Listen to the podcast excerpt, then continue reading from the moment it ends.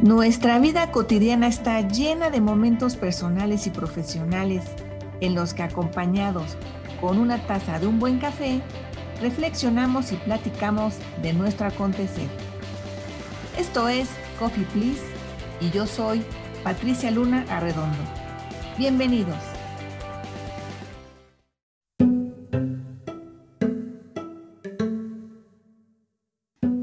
Buen piloto sabe cómo enfrentar las turbulencias sin poner en riesgo ni a los pasajeros, ni a la tripulación, ni a la aeronave.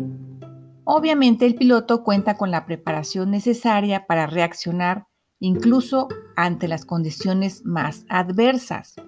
Conoce los procedimientos a seguir y también el plan de vuelo a detalle antes de encender motores. El piloto es quien tiene la responsabilidad de conducir la nave y tomar las decisiones que se tengan que tomar y en el tiempo en que se deban tomar. Esto es, el piloto tiene que tomar las decisiones de acuerdo a las circunstancias y condiciones que se le presenten, además de administrar los recursos tecnológicos y humanos durante el vuelo. Seguramente es un trabajo pesado, si el piloto va solo, pero si tiene personal a cargo, debe asegurarse que cada integrante de su equipo sepa lo que tiene que hacer y que también cuente con los conocimientos necesarios para actuar ante problemas inesperados, como eventos meteorológicos o fallas mecánicas o fallas en los sistemas. Y el piloto, para que logre contar con un equipo competente, pues debe asegurarse de que cada uno esté debidamente entrenado, capacitado y que cuente con las habilidades y competencias necesarias en un buen nivel de desarrollo. Lo mismo pasa en las organizaciones. La analogía del piloto equivale a clientes, empleados y empresa. El director general es el piloto y debe contar con un equipo competente. Sabemos que el conocimiento nunca es estático y en teoría buscamos capacitarnos o buscamos que nuestros colaboradores se encuentren capacitados también.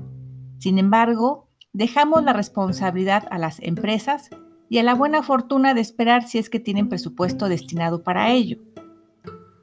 En realidad, las empresas deberían invertir en programas de desarrollo, crear una cultura de continuo aprendizaje y poner en prioridad el desarrollo de los colaboradores. Por supuesto, los colaboradores clave, quienes marcan la diferencia. Sin embargo, dependemos de la visión de otras personas y quizá no tengan calibradas las necesidades individuales con las necesidades organizacionales. Por eso, no hay que cerrarse ante las múltiples opciones de capacitación y actualización profesional que podemos tener por cuenta propia, que de tomarlas, sin duda, serán las palancas de nuestro desarrollo y herramientas clave para nuestro futuro. Hasta aquí este café y nos vemos en el siguiente. Que estés muy bien.